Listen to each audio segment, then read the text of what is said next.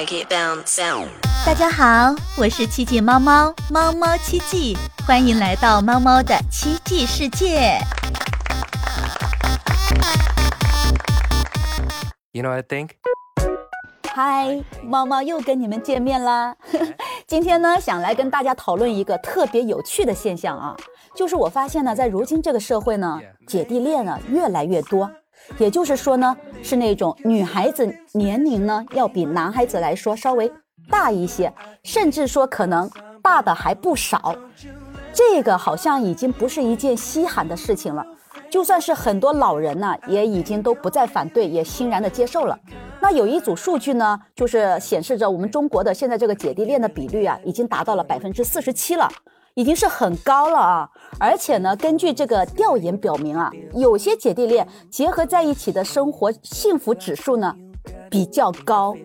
那我们就要想一想，为什么这个姐弟恋越来越多呢？那姐弟恋的它在一起的好处和坏处都有哪些呢？还有这个姐弟恋他要怎么相处才能长久呢？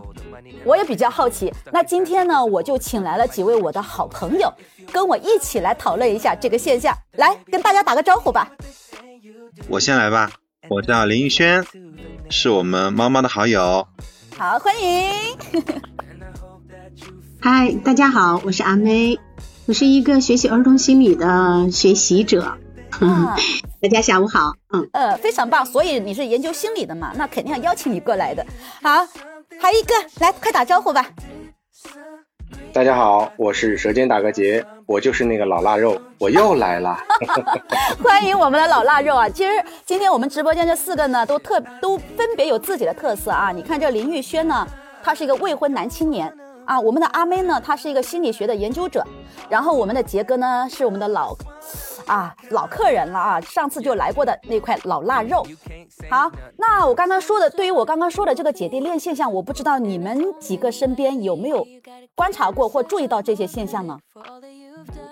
其实是有呢，在我们周围其实还是蛮多的。是吗？然后以前有一句话叫“女大三抱金砖”嘛，大家不知道有没有听说过？呃，听过，听过，对对对对对听过。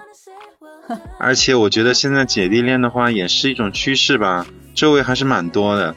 就像猫猫说的，我觉得姐弟恋的话应该也是有挺多好处的。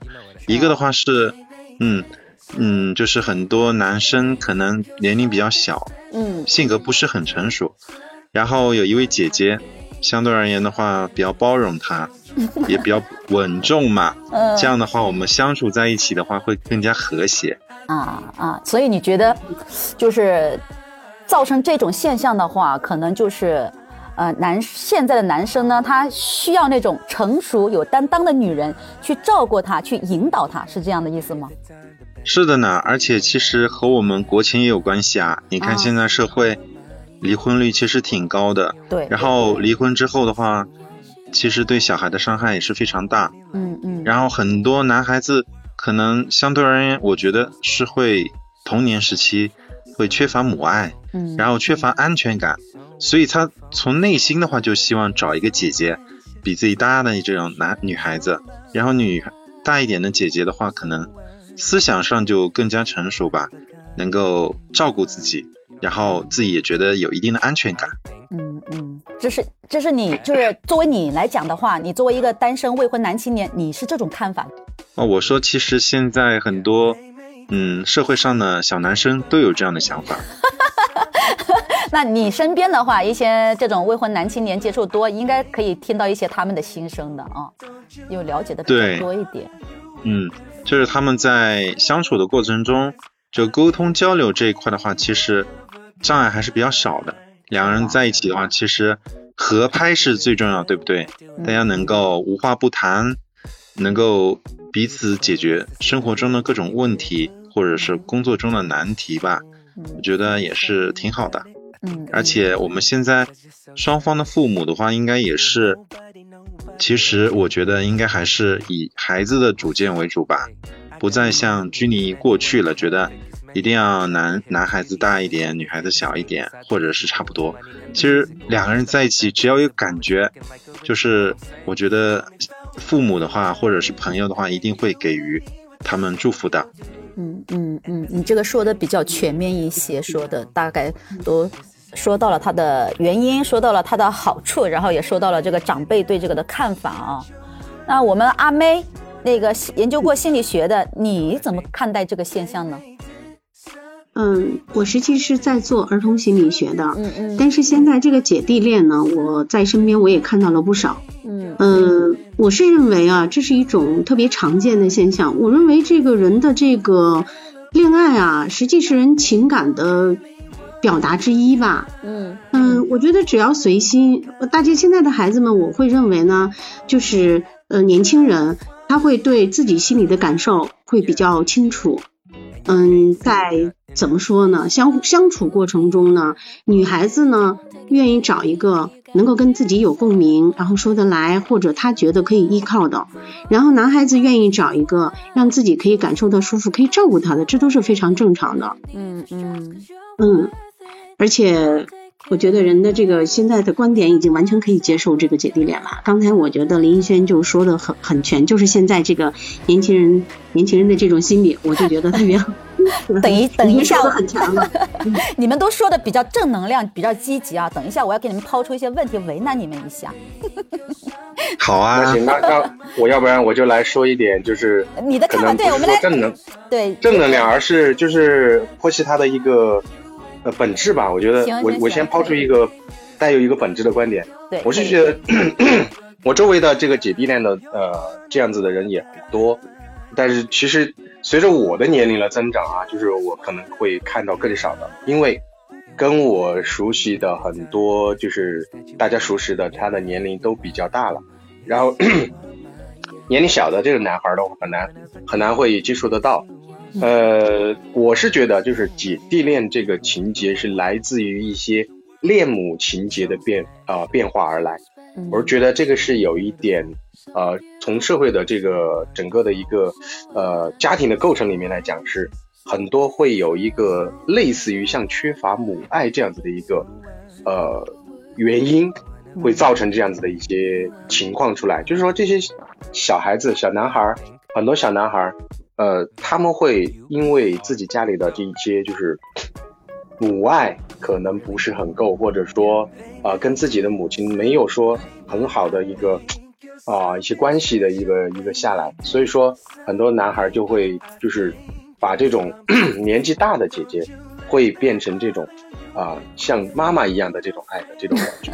当然，当然很多姐姐也能给他们这种爱啊，我觉得这种恋母这种是很正常的。就像现在你也知道啊，咱们现在我我我另一个群体我倒反而就是可能看的还更多一些，就是叔叔与年轻的女孩子、嗯这种大叔恋非常的多，叫大叔恋，对大叔恋，对这种也非常的多。这种多的话，其实也是一个恋父情节，它是也是一个恋父情节的一个一个变体。我们说是一个变体，就是他在自己的父母身上得不到的爱，他可以在呃恋爱当中嗯去找到，就是他这个的其实还有带有一点点亲情的感觉了。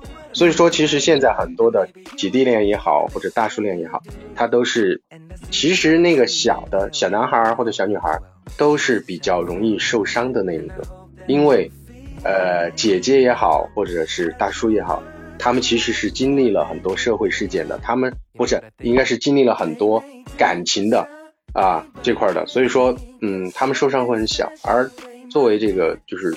哎，当然这个说到一些坏处上面去了啊，反正我就先抛抛个砖，嗯。然后说白了就是他们的受受伤害会更重一点，啊、这种现象呢也来自于就是一些家庭的里面的一些感情缺失，或者说是因为现在的整个社会已经，呃，就是会有一点浮躁的方向，我觉得有一点浮躁，就是呃，做父母的可能对于自己的这种小男孩儿哈，就是自己的孩子可能没有那么多的关爱，没不够关爱。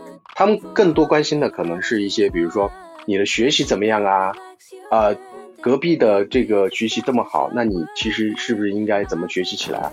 但其实对对于心理上以及感情上面的这种教育可能不够，可能会有这样子的一些原因，造成了现在的这种姐弟恋会增加啊。我我觉得我就是抛出这样子的一个原因吧，就是我觉得的一个原因啊。嗯，那你们三个人说的，我我听起来，你看林玉轩最开始说的这个姐弟恋的现象的话，包括跟杰哥，我觉得他们两个人说的最多的，其实还是造成这个现象是什么？就是父母离婚，父亲就是这个父爱和母爱的缺失，然后会造成这个姐弟恋呢，或者说是这个大叔恋，这是一个好大的一个原因。是的呢，对吧？对那我那我现在我要抛出另外一个问题给你们了，这个问题比较现实啊，就是说，嗯，那么姐弟恋里面，那么女的年年龄的话，肯定是比男生大一些。那么大一些的话，很有可能的基础它的话，就是他的经济条件、他的物质条件和他的事业能力会怎么样？相对比较怎么样？比较好的会更好。对，会更好。那么那些地好很多，而对，那甚至甚至是对，甚至是有些是好很多。说难听点吧，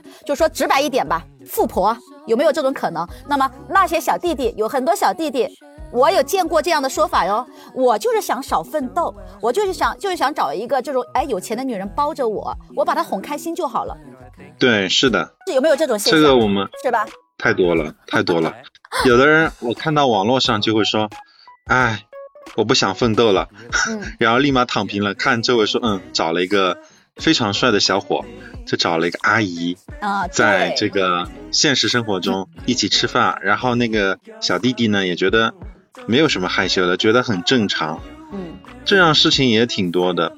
就是说你说到的这个问题哈，就是说，你说那个两个人年龄如果相差不大，比如说姐弟恋，我们俩只相差三岁、五岁以内，其实这个年龄嗯差不大是很正常的，对不对？但是如果说对差十岁以上。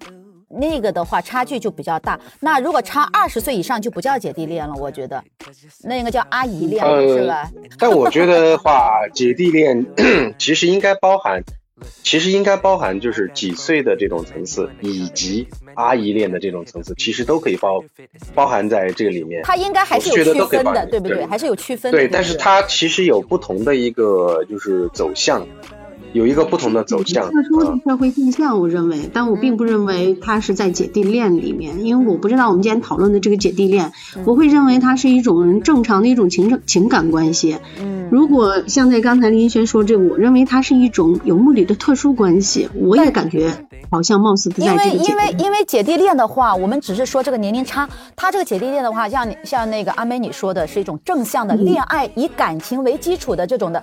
啊，年龄差他也是属于姐弟恋。那么还有那种他年轻的男孩子，他刚出出入出社会的，他不想奋斗的，他想躺平的，或者说他想不通过努力去获得优渥的生活的，那么他去选择年龄比他大很多的，比如说自己公司的女老板、女上司，嗯嗯或，者说对，哎，我在外面租房打工的女房东啊，包租婆，对不对？选择这样一种人，是吧？那他。他相对而言就是说，哎，我又被照顾得很好，我的经济物质基础上我又有了一定的基础了，我也不用担心，那么他也就没有相对的压力了。然后刚刚他？这种的话，其实是目的性比较强，对啊，就没有这种对，正常的姐弟恋那种单纯嘛。但是我们也不能排除其实里面有有有人我觉得有人他是有这种目的的，但是他不会告诉告诉女方我是这个目的，他肯定会告诉女方我是爱你的，你的身上的某种特质吸引了我，我被你迷住了，你的魅力吸引了我，因为女人是感情动物，女人是需要感情做基础的，她才会跟你在一起，或者说给你付出。是的，我呃们，是分析这样一我来给个现象，嗯，我来给你们总结一下吧。其实，其实我们现在，我来给你们总结一下。我觉得啊，就是咱们说姐弟恋哈，这个关于这个年龄层次的话，我觉得它其实不应该是有年龄大和年龄小，就是年龄的差距大和年龄差距小的区别的。就是说，年龄差距大好像就不能叫姐弟恋，这个我觉得呃不应该这么说，应该说是别有目的的这种恋。那就不涵盖在我们的现在说的这个姐弟恋里面，因为我们现在说这个年龄大的这种呃姐姐和这个较畸形的她很多岁的，比较畸哎，形的，就是可能在以前的这种就是理念里面，他可能比较畸形，但是现在来讲呢，我觉得是可以接受的。就是比如说，哪怕是大二十岁，那么这个姐姐和这个弟弟，他们难道就比如说我们说有十对，那么这十对里面全部都是带有目的性的吗？不一定。那不是，那肯定我们就说有对可能就是会们有这样的我们事情，嗯。对，我们把这个就是有目的性的这种排开，我们不谈这个，我们谈的是在这个里面确实他们是有感情，因为感情而产生的这种姐弟恋。那这种的话，它也是会有一小部分是真感情的，也有一部分是真感情的。因为我我这边其实有一个，我身边有一个案例，他不是，他其实并不是那个叫什么呃姐弟恋，他是大叔恋啊。但是这个他们的差距就有。呃，十多岁，接近二十岁的样子，但是因为那个他就是一个就是确实是老板，他是设计公司的老板，是我的老板啊，现在已经成为他的夫人了嘛。就是他四十多岁的时候，他的就是这个女生进来进到公司的时候，他才二十多岁，那其实他就是十多岁的差距。但我在我看来，我观察他们那么久，感觉出来的就是这个女生根本就不是。为了什么什么什么而去跟这个啊，我们这个老板在一块儿的，他其实是非常仰慕我这个老板的才华，因为他写的一手好字，做的一手好设计，做的一手好策划，就是非常好的、非常厉害的一个啊，就是这样子的一个大叔。那其实这个女生就非常仰慕他的这些才华，因为他的才华而喜欢上他，真的是这个样子的。所以说。我们反过来来说到姐弟恋，也会有这样子的一些情况，对吧？嗯，我们说这个叫什么？Elva，张亚轩，对吧？嗯，他其实他的，他除了他的呃美貌还有什么以外，他其实 他是很有才华的吧？对，他也是一个很有才华的一个人，嗯，也很有才华的一个很优秀的一个女人。你说到这个，我就想起了一个著名的诗人，你们应该也都知道余秀华。嗯。余秀华，余秀华四十六岁，她是一个一个她身体上是有残疾的一个一个女诗人，她四十六岁，那么她是个女诗人，她现在的丈夫是什么呢？是一个九零后的小伙子，他们两个人认识就是源于诗歌。这个小伙子呢，他是神农架的一个养蜂人，也是非常热爱那个诗歌的。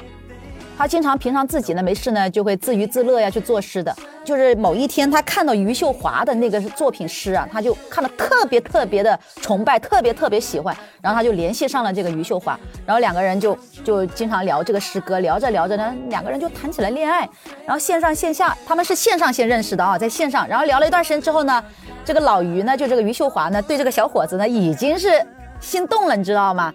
然后呢。这个小杨呢，就是这个她她的现在的丈夫呢，也对她是啊，就是肯定是崇拜之情，心生了爱情嘛。然后两个人就约着见面，见面之后，然后他们现在已经结婚了。但是他们两个人恋情呢，在网上就引起了很多人的就是不看好。为什么？因为第一个余秀华年龄很大了。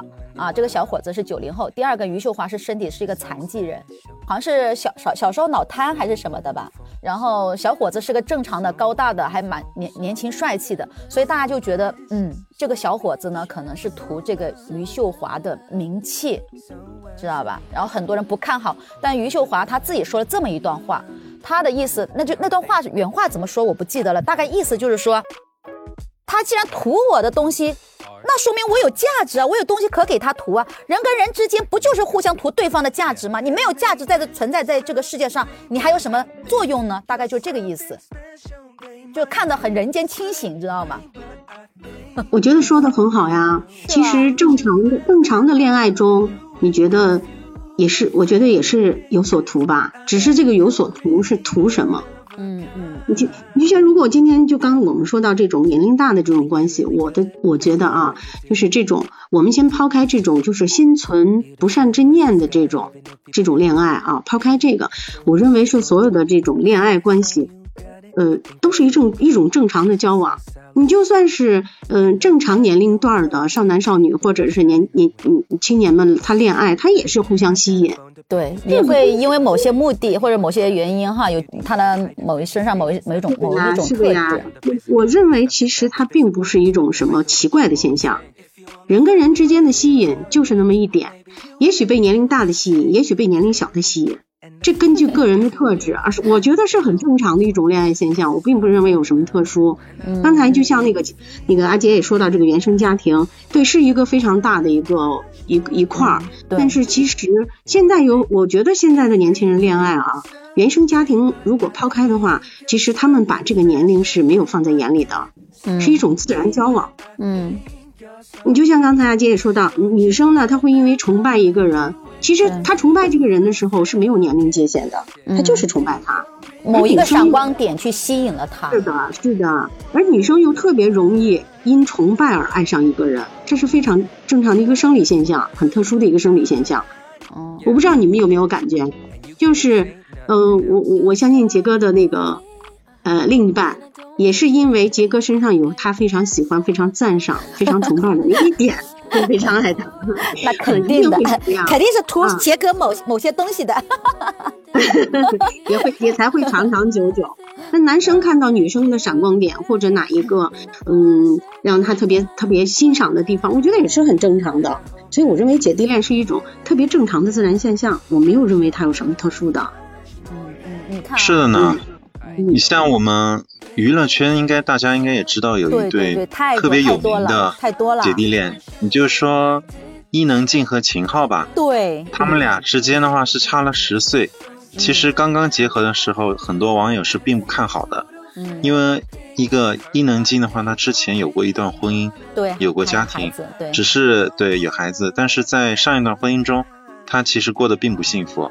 她有一个比较强势的婆婆，对对。然后的话，秦昊的话，他是和伊能静在一起之前的话，他其实并不火，然后他的收入也不高，对，在娱乐圈来说并不高。然后大家就觉得他们俩并不配，对。但是通过这么多年的这个生活，然后他们也上了一些综艺节目，比如说《婆婆与妈妈》这一块的话，嗯，我们有看过他们这种就是生活上的细节，就觉得。他们俩是能够共同相辅相成的，能够共同成长。在伊能静的这种扶呃家庭照顾下，秦昊事业上也得到了非常大的提升。你像《隐秘的角落》，大家应该也看过吧？大火了。嗯嗯。对。谁愿意跟我去爬山吗？这个的话应该经典台词，经典台词。对对对，成为网络用词了。然后伊能静的话，在和秦昊结合之后。然后他也，嗯，结识了一个非常爱她的婆婆，那她的这个心理这一块的话，就会和以前相比的话，就不会那么卑微。所以我觉得这个两个人在一起也是相辅相成的。嗯，你说这个，前期大家都不看好。我又我要举一个例子啊，就你这个例子是比较好的正向的。那好的正向的，你比如说还有那个他钟丽缇，对不对？钟丽缇和张伦硕。对对对对对，钟丽缇也是。搭配也不错。对他，钟丽缇，她在跟张伦硕认识以前，看她已经有几个女儿了，对不对？三个了。对，有三个女儿了。对，但是她现在跟张伦硕还没有生孩子。其实她是她是想给他生的，但是可能这个身体的原因哈，嗯，年龄的原因。对，年龄的原因。可能不能强行生孩子吧，这个。就是很难吧？我我相信她肯定也很想去给张伦硕生一个孩子的，因为他们俩现在至少我们目前看来，他们现在是很恩爱的。那我们来说一个反面一点点的哈，比如说文章和马伊琍，他们俩相差八岁，一个七零后，一个八零后。那想当初的话，文章上任何节目、任何采访都是把马伊琍挂在嘴上的，都是说我是马伊琍的丈夫文章，是吧？把马伊琍放在最前面。但是呢，结果却是什么？其实那个时候，文章跟马伊琍最恩爱的那几年，也就是他事业怎么样最火的那几年。是不是？他越爱他的，他他表现出来的是越爱他这个老婆的这个人设啊，他那个事业是如日中天。但是后来，自从爆出他和姚笛出轨，而且是在马伊琍怀孕期间。对，那当时马伊琍是权衡利弊，选择了且行且珍惜，原谅了他。但是到了最后，过了没两没几年，他们俩最终还是以离婚收场。那我们来说，你说他们这种这种的话，这种的话，这种结局，他们这种姐弟恋，你说文章当初爱是真爱吗？还是说带着目的呢？这个咱们也不不好说，我觉得。